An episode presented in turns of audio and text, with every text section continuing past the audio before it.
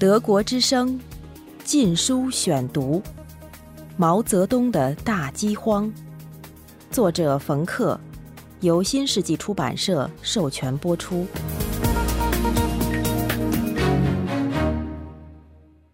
第八节：大炼钢铁。斯大林以牺牲农业为代价发展工业，强制征粮，抢光了农村的财富。为了寻找不同于苏联的模式，毛泽东逆其道而行之。他把工业带到农村，依靠廉价的创新和不要求大量投资的本土技术，人民公社的工业产值可以立即提高，从而导致生产力的快速发展。反过来，也会激发村民实现更大的经济目标。这是没有大量外资的情况下，使落后的农村实现工业化的关键。小资产阶级专家被严厉指责为保守的右派，而朴素农民世俗的智慧得到赞美。云南省委书记谢富治公开讥讽苏联专家建议的地质测量和技术调查，主张应该依靠群众的智慧来建设水坝和水库。直观的知识和本土的智慧，而不是外国的专业知识，将发动廉价和有效的创新，推动中国的村庄超越苏联。农村将通过由普通农民在研究机构中开发出来的简易设备而机械化。比见者最聪明，高贵者最愚蠢。毛泽东在一份显示工人自己建造了拖拉机的报告上写道：“或如谢夫治声称，我们算不算是神仙？我们是神仙，可能算第一种神仙，也可能算第二种神仙。别的星球上可能有人，他们比我们高明，我们就算第二种；我们比他们高明，就是第一种。”劳动模范推动了党的宣传。河南一个从未上过学的贫穷农民何定设计了一套木质的机械搬土系统，通过空中缆绳运送、自动卸土、自动返回，将水库劳动量减少了八倍。木质传送带、木质打谷机和木质水稻插秧机都被誉为普通人的奇迹。在陕西省。当地村民甚至发明了汽车和机车，每一部件都有木头制成。其中大多数人是很单纯的，但浪费可以达到巨大的程度。在广东碉坊，在公社机械化运动中，一夜之间从居民家中拆下了大约两万两千根栋梁和楼板，造出的大车摇摇欲坠，一试用就散架了。但是，真正的基础是钢，这是为社会主义增光的材料。它坚硬有光泽，代表着工业现代化和工人阶级。以斯大林及钢铁命名的那一位，就是个立志粉碎一切敌人的钢铁般的革命者。冒着烟的厂房，呼呼作响的机床，鸣叫的汽笛，高耸的发出红色光芒的高炉。这是社会主义现代化的神圣途径。工人诗人阿列克谢·加斯杰夫写道：“我们是钢铁炼成的。”在这个人和钢融合在一起的世界中，机器成为人，人成为机器。钢铁是社会主义炼金术的神圣材料，钢铁产量在社会主义国家是个神奇的数字。以宗教般的狂热被传颂，钢铁产量神奇地抽掉了人类活动的所有复杂层面，使之成为一个单一的精确数字，代表着一个国家的发展规模。毛泽东可能不是什么工业专家，但他似乎能轻而易举地背出几乎每一个国家的钢产量，他的脑子里全是钢铁。超过英国意味着超过它的年度钢产量。钢是指标上升的原动力，它要努力推动增加钢产量。一九五七年生产了五百三十五万吨钢，一九五八年二月把一九五八年的目标定为六百二十万，五月修改为八百五十万吨，六月毛泽东决定当年应该生产一千零七十万吨，然后九月份再一次确定为一千二百万吨。毛泽东在玩弄数字的同时，开始相信，到一九六零年年底，中国将赶上苏联，在一九六二年年产一亿吨钢，超过美国，然后中国将拉开距离，在几年内达到一点五亿吨，到一九七五年将生产钢铁七亿吨，是大不列颠，望尘莫及。毛泽东的胡言乱语受到他的一些亲密同事的鼓励，例如李富春说：“感谢社会主义制度优越性，中国的发展速度可以是人类历史上前所未有的。英国在短短七年之内就会被超过。”然后他提出了一个宏伟的计划，寻求在三年之内在铁、钢和其他工业商品上超过英国。一九五八年六月上旬，毛在游泳池边上懒洋洋地问冶金部长王鹤寿：“钢产量能不能增加一倍？”部长回答说：“没问题。”科庆师吹牛，华东就能够生产八百万吨。省领导如王任重、陶铸、谢福志、吴芝圃和李井泉都对钢铁生产做出慷慨的保证。助长了主席高瞻远瞩的冲动。成功的关键是在每个人民公社后院建立由村民操作的小高炉，用沙石、耐火粘土或砖建构。这事儿相对简单，可以使村民人人动员起来，为超英而努力。一个典型的小高炉大约三四公尺高。顶上有一个木质的平台，有横梁支撑着。一个倾斜的坡道与炉连接，农民飞快地跑上跑下，肩上背着或扁担挑着焦炭、矿石和助溶剂，在底部鼓风铁水和炉渣通过龙头排出。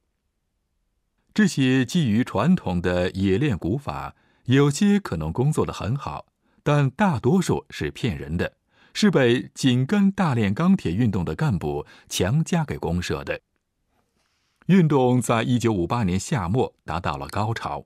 同年早些时候，被贬黜的党的计划工作者陈云被要求负责这一运动，通过工作将功赎罪。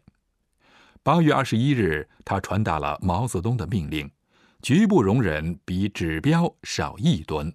完不成计划的惩罚是轻则警告，重则开除出党。为了保持势头，毛泽东在九月访问了武汉，为一个在苏联帮助下建立的大型钢铁联合企业揭幕，参观第一炉铁水出炉。同一天，北京派出一千五百名党员积极分子到全国各地为大炼钢铁督战。接着。九月二十九日被指定为达到更高目标以庆祝国庆的一天。国庆之前两星期，冶金部长王鹤寿在一次电话会议上要求各省领导迎接挑战。这些省领导次日又通过电话对县领导进行动员。在云南，谢夫治下令，人人应该成为大炼钢铁的士卒。昼夜突击两个星期，以增加产量。党员积极分子在早上分头出击，有些人天亮之前就到达了偏远乡村。在德宏县，二十万村民被卷入运动，数以千计的小高炉的火光把天空照成了深红色。村民被派遣到森林里去寻找燃料，其他人则收集煤炭。有时在野外用锄头、铁锹和手挖掘，在实现指标的狂热中，事故频繁，树木有时候倒下来砸到村民，没有经验的工人使用爆炸装置开矿，也导致人身伤亡。谢富治定期打电话检查最新成果，而他自己又被薄一波鼓动。后者传达了一千二百万吨的新目标，吹嘘全国约有四千万名工人在操作大约五十万座小高炉。国庆日，薄一波宣布，十月份应该是钢铁生产的跃进月，紧跟着是另一轮的狂喜。在云南，参加运动的人数从三百万增加至四百万。并宣布了一个特殊的高产周，以创造新的纪录。全世界的眼睛都在注视着中国，谢福志叫道：“中国必须实现吹出去的指标，否则就丢脸了。”德国之声《禁书选读》。随着一路从天而降的压力，村民们别无选择，只好参加运动。在云南曲靖地区，楼板被拆掉，鸡被宰杀，以便用它们的羽毛来烧火或做风箱。成群结队的党员积极分子挨家挨户地收集废铁，被没收的往往是家庭器具和农耕工具。那些热情不高的人被辱骂。被推搡，甚至被捆绑游街示众。当时就有党的调查员写报告，谈到恐惧和恐吓。经过一年无情的一个挨一个的运动，大半水利，大半积肥，大半深耕密植，大半人民公社，仅仅提及放卫星的口号，就足以使人不寒而栗，因为它预示着另一场。残酷的战争或彻夜奋战，将连续数天不得休息。一些人试图躲避，睡在寒冷和潮湿的森林里，以获得几个小时的休息。从远处遥望，小高炉像萤火虫一样在夜空中闪着光芒。他们受冷，食不果腹。当地干部通过克扣粮食来降低炼钢成本，抬高产量数字。由于集体食堂的建立，粮食现在完全控制在干部手中。中国淹没在火的海洋中，到处是火红的小高炉。尽管这场运动中每个村庄具体发生的事各有不同，在云南。一些农民被迫在吃不饱、睡不足的条件下炼钢，为了急于完成生产指标而累死在高炉旁。在全国其他村庄，人们侥幸留下了一只壶或一口锅，但这一暴力剧场新增了两个方面，以扼杀任何涉嫌违抗命令的现象于萌芽之中。第一。干部现在可以依靠人民公社内设立的民兵强制执行他们的命令，例如在马城，民兵可以进村征募劳力，到高炉日夜工作。谁提早下班，就得被戴高帽游街示众，帽子上写着“我是逃兵，大家不要学我”。第二，因为现在所有的食物都在公社的手中，干部可以利用口粮作为报酬或处罚的形式。拒绝工作或消极怠工，就会受到食物减少或完全剥夺的惩罚。在麻城，夜间留在家里照顾子女的妇女被禁止进食堂。在安徽，经历了饥荒的张爱华后来解释说：“叫你做什么你就做什么，否则头头不给你食物。”他手里拿着舀子。随着各地锅碗瓢盆被充公，干部对食品供应的控制进一步加强了。在城市，运动对老百姓也很粗暴。在南京，有个炉子的定额是日产八点八吨，必须不停的喂料烧火，饥饿的工人晕倒在炉旁。炉管在高压之下，仍然有人提出了抗议。王满孝拒绝接受超过八小时以上的工作，党委书记责问他时，王直截了当反问：“我就干八小时，你怎样？”也有人公开质疑，用这种土炉会超过英国。有些小组接近一半的工人被形容为落后，逃避艰苦的劳动。最后，领导得到了钢的记录，虽然大部分是炉渣、未洗矿或纯粹捏造的数字。农村公社积压的铁锭无处不在，它们过小并且易碎，无法用于现代轧钢。据冶金部本身的报告，许多省份土高炉生产的合格铁甚至不到三分之一，而代价是高昂的。一吨土高炉生产的铁的成本估计为三百至三百五十元，是现代炼铁炉所需成本的两倍，而且在此之上还糟蹋了四吨煤、三吨铁矿石和三十至五十个人工。后来统计局估计，一九五八年大炼钢铁的总损失为五十亿元人民币。还不包括被破坏了的建筑物、森林、矿山和人。米哈伊尔·科罗切科是乌克兰丘陵地区长大的外国顾问。他在一九五八年秋天前往中国南部时，看到一块块狭长的黄色梯田，他感到惊讶。据说这是成熟的稻谷，却无人收割。农民到哪里去了呢？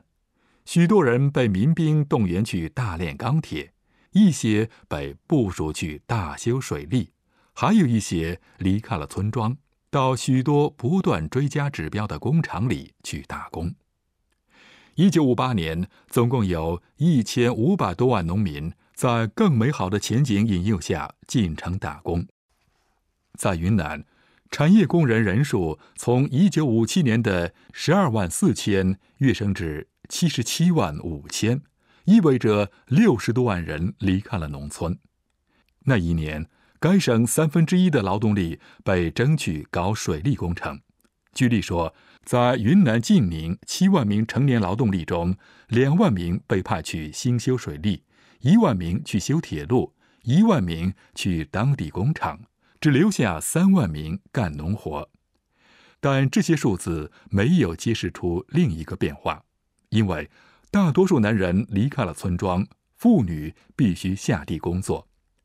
许多妇女几乎没有下地干活的经验，插秧不均，杂草丛生。在永仁县，五分之一的作物烂在地里。